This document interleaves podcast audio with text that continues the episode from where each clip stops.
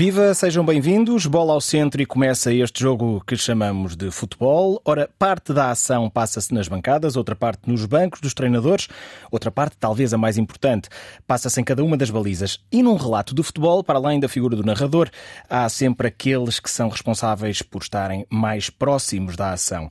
O jogo de vozes de hoje joga-se com uma dupla, não de centrais ou de avançados, mas sim de repórteres de pista ou repórteres de campo, como quiserem.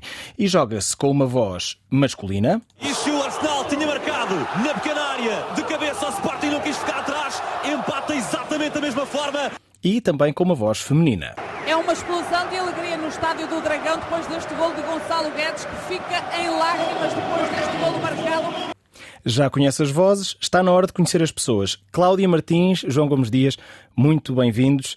Uh, senhoras, primeiro, não te importa, João? Claro que não. Então vamos a isto. Cláudia, uh, muito bem-vinda. Como é que definirias uh, o que é que tem de fazer, agora que acabamos de ouvir estas duas pequenas peças, o que é que tem de fazer num relato uma ou um repórter de pista?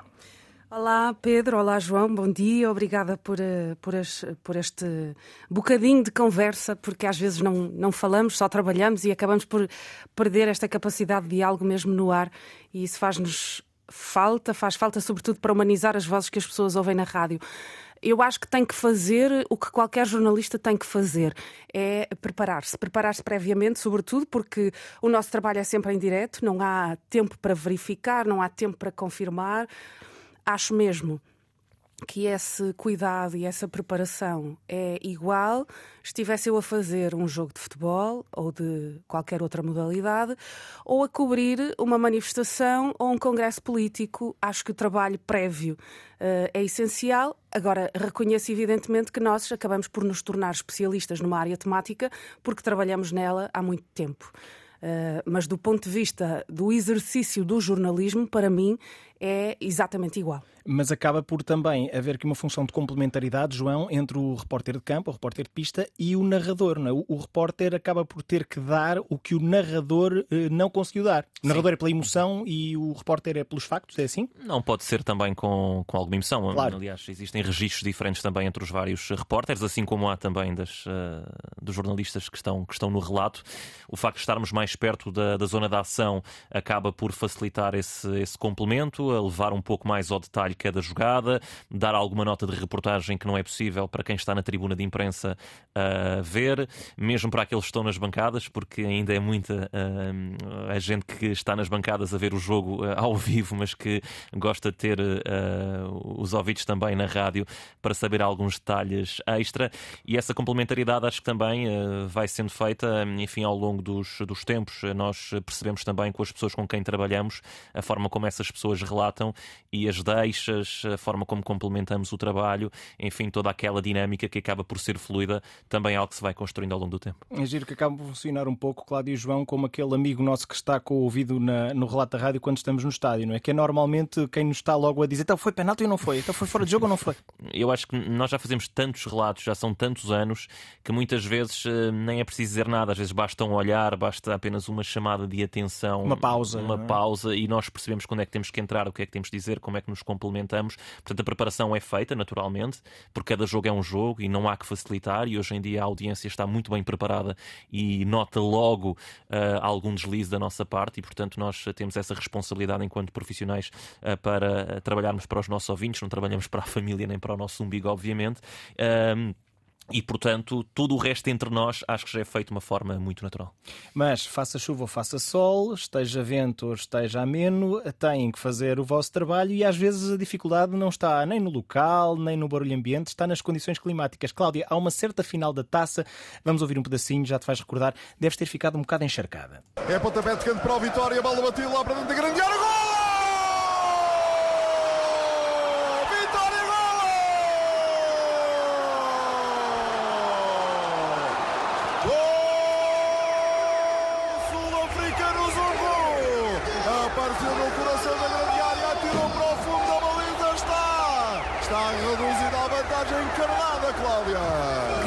Cabeceamento de Zungu, estreia-se a marcar o médio na taça de Portugal, veio de trás, antecipou-se a toda a gente, conseguiu elevação e de cabeça atirou lá para o fundo, estava tudo a dormir. Na defensiva do Benfica, ninguém viu Zungu a vir de trás, a surgir lá nas alturas e a cabecear para o fundo da baliza de Ederson, enorme festa agora no topo sul, onde estão os adeptos do Vitória, acreditam nestes 12 minutos finais até aos 90 que o Vitória pode chegar à igualdade. É uma final da taça 2017. Sete. Se não me engano, exatamente. O Benfica vence o Vitória de Guimarães 2-1. Uh, choveu copiosamente, não foi? pois, mas eu tive muita sorte, uh, porque às vezes também há estas logísticas. Eu lembro-me desta final da taça, foi a única que eu fiz uh, para a Antena 1 eu acho que a grande dificuldade de fazer uma final da taça é que nós fazemos muita coisa ao mesmo tempo e isto relaciona-se até com a minha primeira resposta ao que questionaste, porque esta emissão especial, eh, eh, estou a puxar pela cabeça, evidentemente foi há seis anos, mas estamos a falar de uma emissão especial que começa por volta das três, três e pouco da tarde, eh, que tem um jogo de futebol às 17, mais ou menos, ou 17 e 15, será por aí, e que fecha normalmente, ou seja, saímos do ar às 9 ou 10 da noite. Nós estamos seis ou sete horas em direto e fazemos tarefas completamente distintas, porque a emissão abre às três ou três e pouco e aí somos de facto repórteres, estamos a falar de ambiente, mas estamos a também a, a, fazer eh, protocolo muitas vezes, porque a final da Taça de Portugal tem acesso à tribuna, onde chegam pessoas muito importantes da área uh, do desporto, mas não só, também da área política. O Presidente da República normalmente assiste à final da Taça e, portanto, tem que haver um, traba um trabalho prévio até de preparação para percebermos que outros assuntos assuntos estão na ordem do dia e que podemos eventualmente eh, questionar essas pessoas na chegada à tribuna do Jamor. Depois, sim, entramos em modo repórter de pista, chamemos-lhe assim, porque o jogo começa por volta das 17 e no fim do jogo voltamos a ser repórteres, seja para descrever festa e descrever ambiente, seja para ir para a sala de imprensa ou para a zona mista e aí falar com os protagonistas. Neste caso em concreto, choveu muito de facto, mas houve uma diferença no tratamento das credenciais e, portanto, um repórter foi para o relevado e outro teve que ficar na tribuna. A Antena 1 não tinha duas pessoas uh, no relevado, normalmente em cada topo do estádio. E tu foste a sortuda. E eu fui a sortuda, fiquei na tribuna. o David Carvalho foi para o relevado, eu foi ele falar, que apanhou eu, eu bem, vou falar sim. com o David Carvalho depois, ele vai te ele dizer vai algumas. Recordar, ele vai recordar certamente. uh, grande João, entretanto... Uh, também sentes esta necessidade, também já fizeste finais da taça, de vestir o, o fato de treino, digamos uhum. assim, para ir para a pista e também vestir o smoking para ir para a tribuna, alternar estes dois fatos? No, no meu caso, uh, nós conseguimos uh, dividir uma pessoa para a tribuna, uh, portanto para a parte protocolar e outra para o relevado. E eu nas finais de taça que, que fiz, calhou-me sempre o relevado e nunca me calhou nenhuma chuvada. Portanto foi uma espécie de win-win situation no meu caso, portanto foram aqueles dias de sol típicos, normalmente nas finais da taça, à exceção de 2017 por aquilo que percebemos, e nas vezes vezes nas quais eu fui, foi o meu colega que foi para a, a parte protocolar e, portanto, que acabou por falar com as maiores figuras do Estado enquanto eu fiquei eh, no relevado. O que já aconteceu, sim, é alguns jogos eh, em pleno inverno ter de ir eh, muito bem preparado, não de galochas, mas quase, e sobretudo com, enfim, um, um impermeável que vá da cabeça aos pés, porque já houve jogos, eu lembro-me sobretudo de um Sporting 3 Braga 2, em que o Sporting até dá a volta a esse jogo, penso que no ano do Jorge Jesus, em que choveu. Três golos do Slimani, se não me engano. Mas é que choveu uh, do minuto 1 ao 90 todo o santo jogo. Não houve um minuto em, no qual o jogo não, não fosse jogado sem chuva e, e, mesmo assim acabei por sair eh, algo, algo molhado, mas enfim, são ossos do ofício. Faz parte. De qualquer forma, nesta última final da taça estavas lá, estava uhum. sol, uh, e temos aqui mais um exemplo do teu trabalho, também para analisar uh, como. Uh, é esta técnica do uh, repórter de campo que acaba por, com factos, uh, narrar aquilo que o narrador ainda não teve tempo de contar. É do Porto!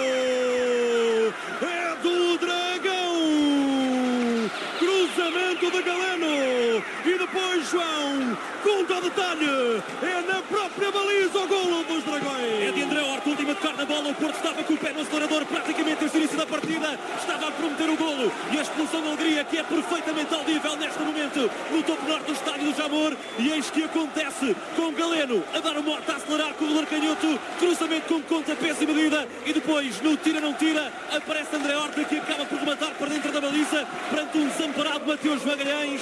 Aí está a chama do dragão a fazer-se ouvir bem alto no Jamor. Conta ao detalhe, João. É isto que pedem, é isto que fazem, mas vocês têm que fazer o filme do jogo que acabou de acontecer. Uhum. Vamos voltar ao início da vossa carreira, que ainda não falámos propriamente disso, mas não há esta ginástica toda quando se começa a carreira, verdade? João primeiro, Cláudia depois. Naturalmente, isto vai-se fazendo ao longo, ao longo do tempo, eh, enfim, há alguma construção, diria eu, eh, na nossa cabeça eh, que vai, que vai sendo feita também com, com o passar dos, dos anos e, portanto, eu acho que aqui, mais do que ter a capacidade dificuldade para articular as palavras, é mais aquela articulação na própria mente para arrumar as ideias todas e para depois as despejar, salvo seja, cá para fora. Para ser sucinto, então, eu terminei o meu curso em, de jornalismo uh, em junho de 2014 Uh, depois havia, uh, havia ali a oportunidade de tentar concorrer a alguns estágios e um deles era aqui na, na Antena 1, um estágio profissional. Acabei por ficar com esse lugar. Arranquei em dezembro desse ano, dezembro de 2014,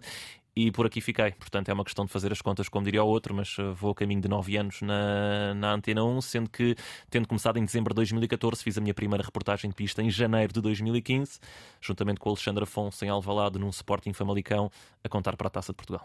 Cláudia, de Amarante para o mundo, com passagem por Coimbra e também Sevilha. É mais ou menos assim? É um bocadinho isso. Uh, eu sou um bocadinho mais velha que o João.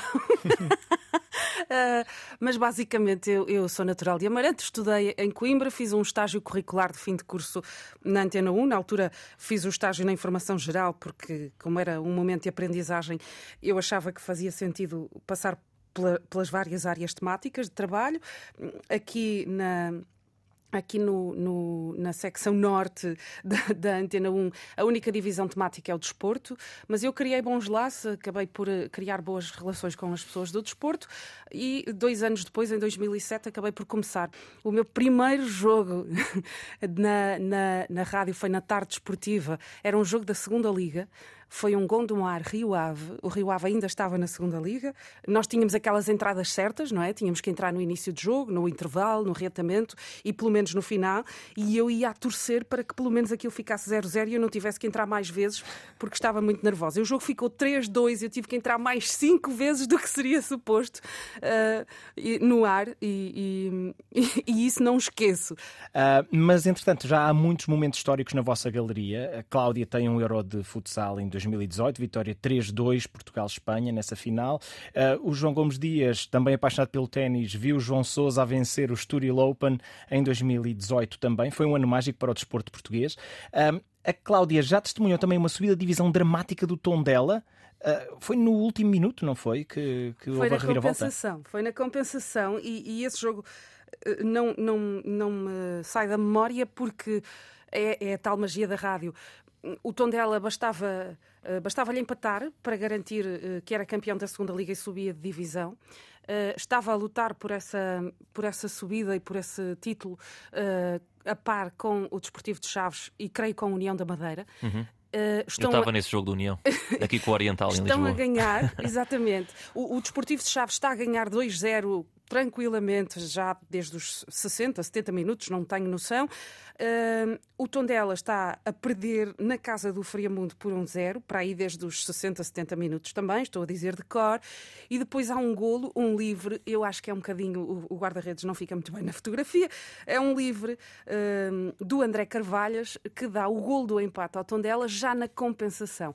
Esse golo coloca o Tondela no primeiro lugar da segunda liga, subida uh, à primeira divisão, campeão da segunda liga. É um momento muito emocionante também para quem trabalha trabalha, porque normalmente nós estamos sempre muito limitados em termos de acesso aos protagonistas, acesso às eh, às pessoas, às reações no final do jogo. E esse, como imaginam, coloquem-se nos pés uh, e, na, e, na, e, nas camisolas das pessoas de Tondela, um golo na compensação que lhes dá um título e subida de divisão é algo para pôr o coração mesmo aos pulos. E uh, eu era a única repórter de pista a nível de rádios nacionais que estava uh, no local E a possibilidade de entrar no relevado, falar com as pessoas, minutos depois de, de tudo aquilo acontecer, é uma riqueza para os nossos ouvintes, porque não é nós não trabalhamos para nós, não é? Para quem nos está a ouvir, é uma riqueza tremenda, é algo que raramente acontece, porque houve essa permissão, essa possibilidade de nós podermos trabalhar muito mais, estar junto dos protagonistas, sentir o que era de facto aquela festa de título e de subida de divisão. João, eh, tu presencias um momento semelhante de contacto com adeptos muito intenso em Marcoussis, uhum. uh, no nessa mítica jornada uh, de, de, de, do Euro 2016. Uh, temos o som, vamos ouvir. Uhum. São agora os jogadores então a atravessar essa entrada do portão principal de Marcoussis com a Cristiano Ronaldo e também Nani a trazerem a taça de campeões europeus.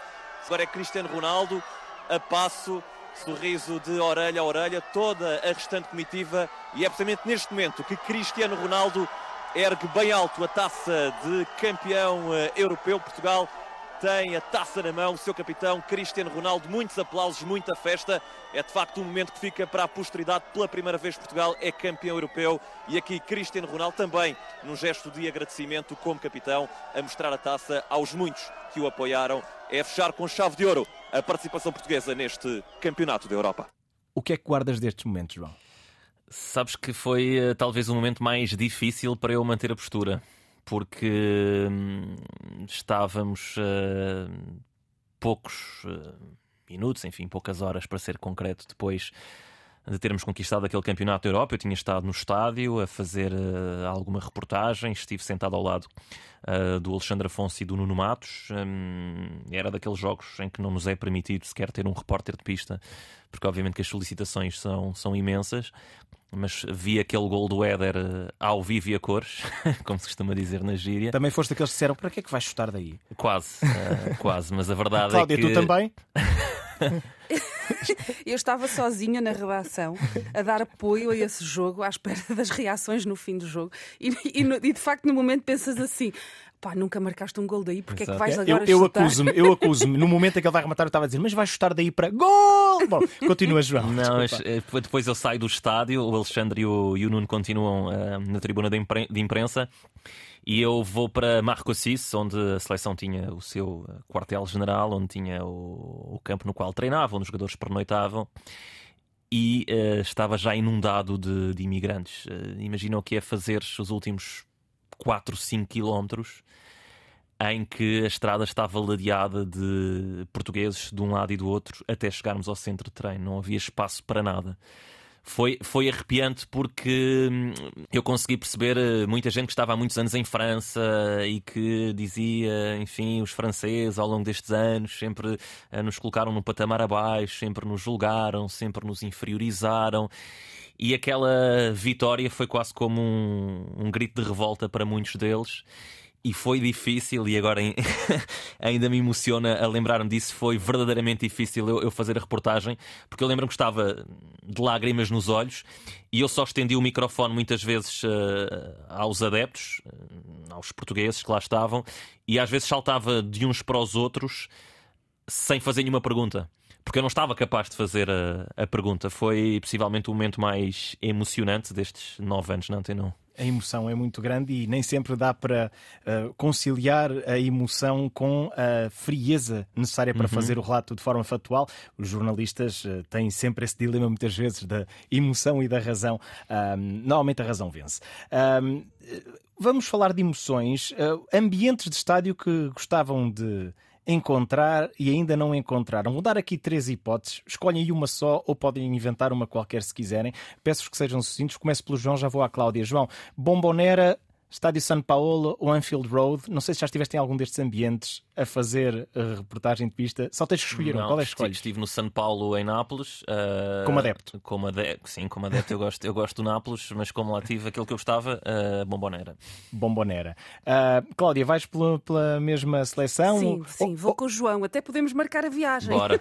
eu, eu também quero ir à Bombonera um dia. Para quem nos está a ouvir e não sabe, a Bombonera junta uma multidão imensa com bancadas a pique e um estádio estádio que tem que caber numa, numa dimensão ridiculamente pequena e que tem que albergar uma multidão de 60 mil pessoas quase. O resultado é uma acústica absolutamente impressionante, é dos templos do futebol. Vão agora fazer uma nova bombonera, dizem.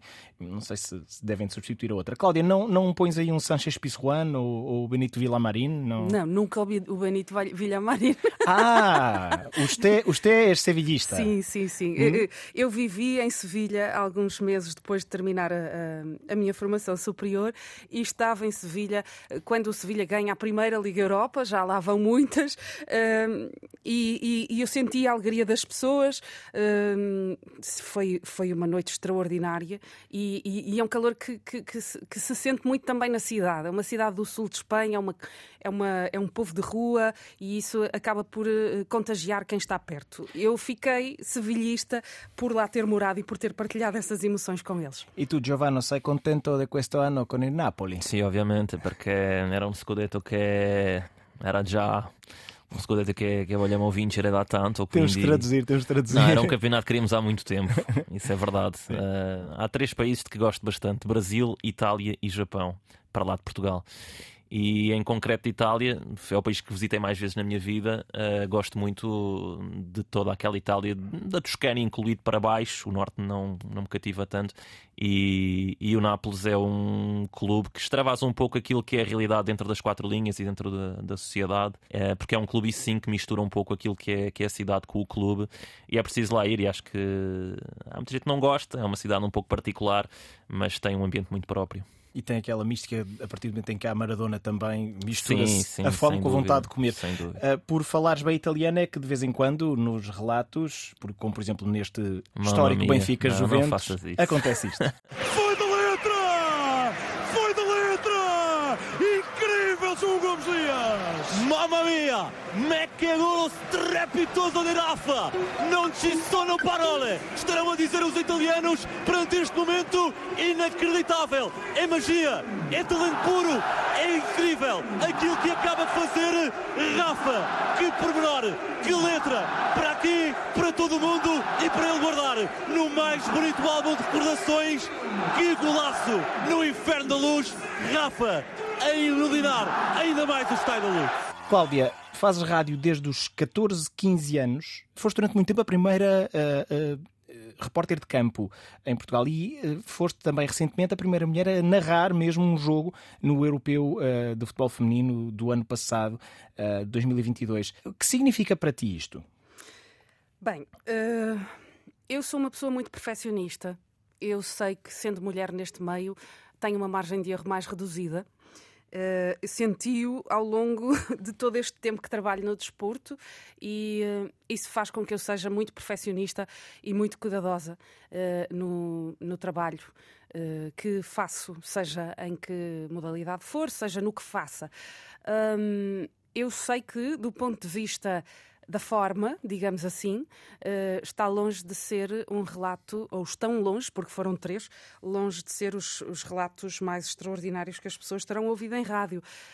Um, Relaciona-se um bocadinho com aquilo que dizias há pouco. Quando nós começamos a fazer reportagem, eu tenho a certeza que nós, se fôssemos ouvir agora a primeira reportagem de pista que fizemos aqui na rádio, uh, íamos corar de vergonha, porque o andamento, a rapidez de raciocínio, a capacidade verbal, a capacidade cognitiva, porque nós temos uma série de processos a decorrer em simultâneo, é eh, muito diferente. Mas eu também costumo brincar e dizer que é como cozer botões. Eu, se começar hoje a treinar a cozer botões, vou demorar 5 minutos a cozer um, mas na próxima semana vou ser uma craque e vou fazer isto em menos de um minuto, não é? Uh, todas as coisas se treinam e se melhoram. No caso em concreto do europeu feminino, foi um desafio. Eu nunca tinha feito relatos, muito menos nesta rádio, que é nacional e tem uma exposição tremenda. E, portanto, foi um desafio. Que eu aceitei porque, do ponto de vista do que eu sou enquanto pessoa e enquanto mulher, tenho muita dificuldade em negar quando sou desafiada. Uh, obviamente que me preparei tremendamente para fazer este trabalho e, por isso, voltando atrás no raciocínio, do ponto de vista da forma, eu sei que está longe de ser uh, um trabalho exemplar, porque há colegas que fazem relatos há 30 anos nesta casa e, evidentemente, têm um andamento e uma capacidade que eu não tenho, que nunca treinei para ter. agora, do ponto de vista do conteúdo, eu fiquei com a minha consciência perfeitamente tranquila. Eu sei que ninguém sabia mais daquele tema e daquelas equipas que estavam em campo do que eu. Tenta manter a bola ali na zona de finalização Carol Costa, depois da defensiva dos Países Baixos tirar da zona de perigo. Carola fazer o cabeceamento e é golo! Golo de Portugal, Diana Silva de cabeça sozinha na cara da guarda-redes a conseguir eh, empatar para a equipa nacional. Gol! O que representa para mim, representa sobretudo. Hum, algo muito importante para o que é o desporto feminino, que tem crescido muito. Eu acho que, que todos nós e quando digo todos nós, é toda a comunicação social, devia uh, dar muito mais atenção ao desporto feminino em Portugal do que dá, uh, apesar de reconhecer que temos dado passos muito importantes. Uh, mas foi a primeira vez que um jogo de futebol feminino teve relato na nossa rádio, que é a, a rádio que tem a responsabilidade do serviço público, que tem a dimensão e a difusão que tem. E isso é, para mim, para lá de ser um orgulho, é e foi eh, uma responsabilidade muito grande. Uh, e está inaugurada a ideia. Eu, a, partir de agora não há volta acho, a dar. É isso, e que eu acho que devia ter seguimento, devia ter continuidade, porque em pleno 2023 não há outro caminho que não seja este. É, claro. Continuarmos a fechar os olhos ao crescimento e à dimensão que tem o desporto feminino a nível mundial é uh, algo que, não, que não, na minha cabeça não é concebível. João, és pai de uma menina. Uhum. Imaginas-te um dia a relatar um feito esportivo dela?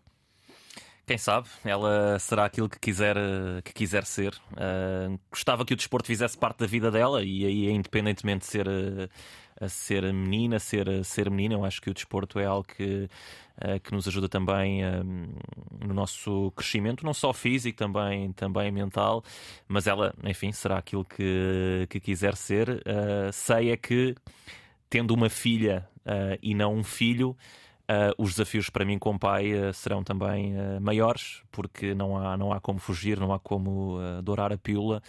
sei que a minha responsabilidade enquanto pai, infelizmente, terá que ter outras um, valências, talvez, porque continuamos a viver e iremos continuar sempre a viver num mundo essencialmente machista, isso não tenho qualquer dúvida. Ainda que eu brinco sempre, eu sempre disse que ia ter três filhas, uma já está, e, e sinceramente gostava de ter eh, mais duas meninas para, para completar o ramalhete. Nesse aspecto, o caminho faz-se caminhando também e, e, e, as coisas, eh, embora ainda falte muito caminho eh, em termos de igualdade, creio que as coisas têm, têm vindo a evoluir, mas ainda falta, não é, Cláudia?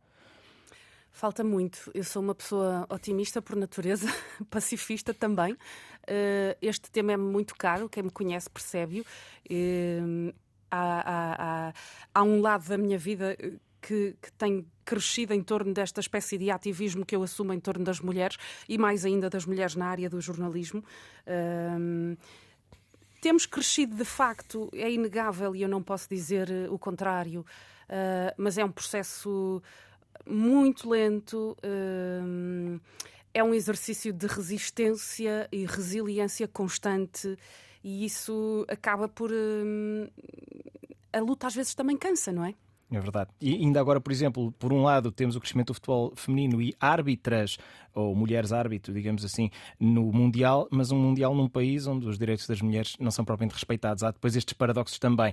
Uh, vamos falar de filmes, vamos falar de livros. Livros e filmes dizem muita coisa também sobre os nossos convidados. Uh, começamos talvez pelo João Gomes Dias. O livro que recomendarias entre o Pep de Marty Perarnau e o 1Q84 de Haruki Murakami, se calhar vamos para o Haruki. Claro Claro uh, Porquê este livro? Porque é o meu escritor favorito, uh, Haruki Murakami, um escritor japonês, uma eterna promessa de que vá vencer o, o Nobel da, da literatura. Vamos ver se, se um dia isso acontece. E um que é 84 é talvez a obra-prima dele. É uma história que está dividida em três volumes. Aqui em Portugal há, há países na qual ela está compilada em apenas um, um único livro, mas aqui em Portugal pode encontrar em três volumes. E, enfim, dava de facto pano para mangas esta conversa. É uma espécie do mundo real misturado com o mundo fantástico. A maior parte das coisas acontece em Tóquio, uma das minhas cidades preferidas. Por norma, os personagens são solteiros ali na casa dos 30, algo que já aconteceu comigo também. Houve ali talvez uma espécie de alguma identificação também na altura, ali no finais dos 20, dos 20 anos, início dos 30. Há um professor que quer ser escritor, há, há um uma assassina. Sim, uh, enfim, há um. Mas depois tudo mistura um pouco com a realidade e o fantástico, nunca se percebe muito bem em que em que mundo é que nós, em que nós estamos, daí que um Q84 seja uma espécie de mundo paralelo ao mundo que nós vivemos em 1984. Não tem nada a ver com, com o livro do George Orwell, não é? é Há quem diga que é uma pescadela de olho, mas não Sim, é. Sim, mas não, acaba por, por, não ter, por não ter, enfim, nenhuma ligação uh, direta.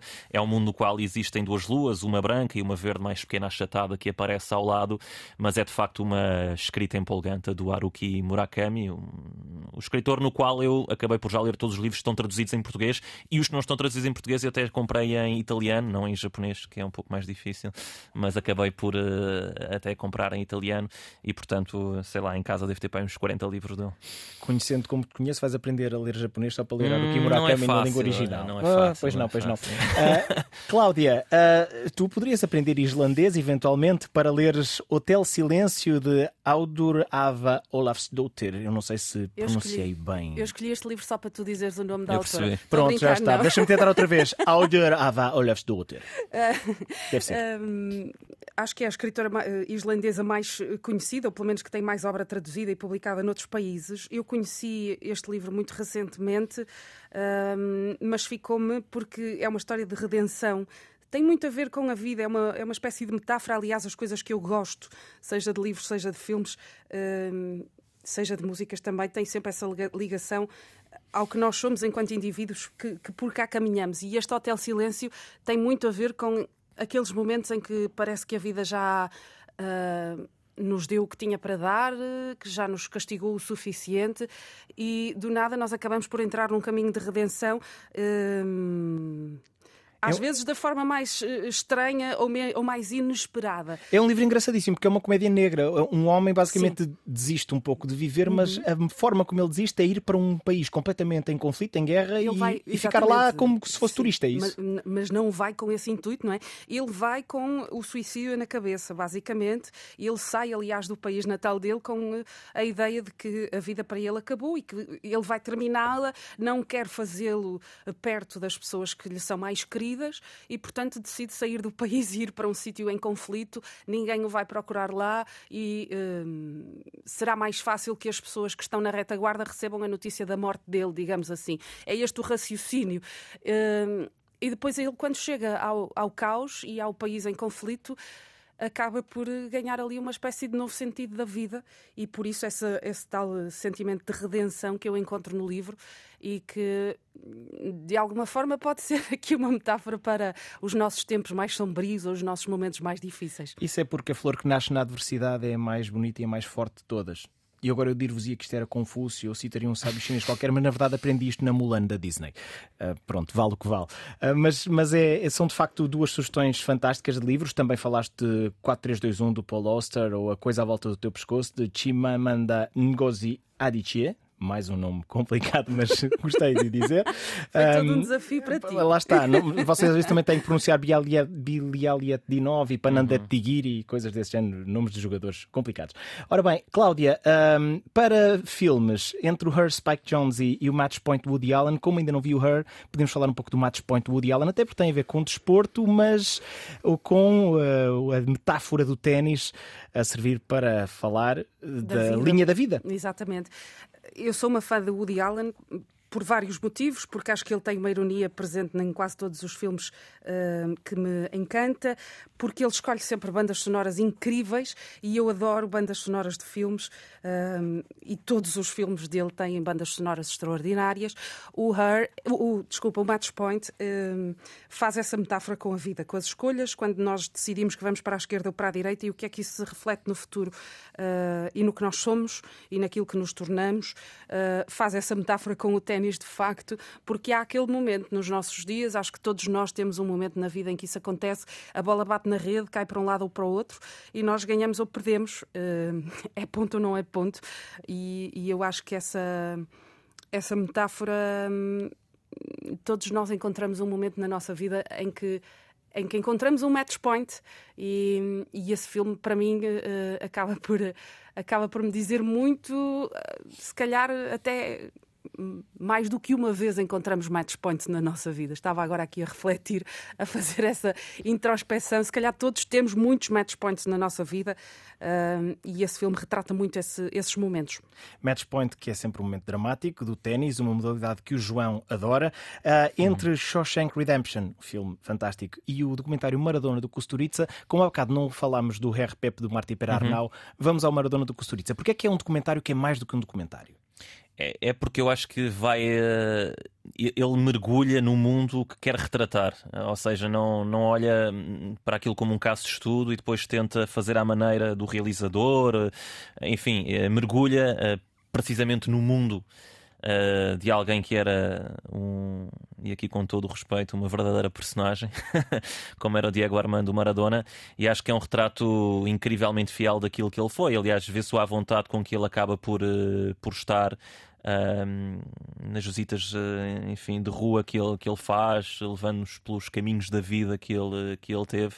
E eu acho que o Kusturica é alguém que de facto uh, bate completamente certo, casa muito bem com a personagem do Diego Armando Maradona. Eu acho que nós somos de facto transportados para aquele mundo mais do que sermos transportados para algum filme ou algum documentário que retrata o mundo. Não sei se me estou a fazer perceber, mas eu, acho que mergulhamos nele verdadeiramente. Eu vi o filme e, portanto, eu percebo porque vai muito pelo lado da rebeldia também e justifica um pouco a rebeldia do Diego Armando Maradona. Sem grandes desculpas, mas eu acho que mostra um lado B dele que, que ele próprio uh, sempre, sempre assumiu e que o Valdano, já agora, e há pouco falávamos de, de escrita, uh, que jogou com, com, com, o Diego Armando Maradona, é alguém que retrata muito isso. Esse era o lado Maradona dele.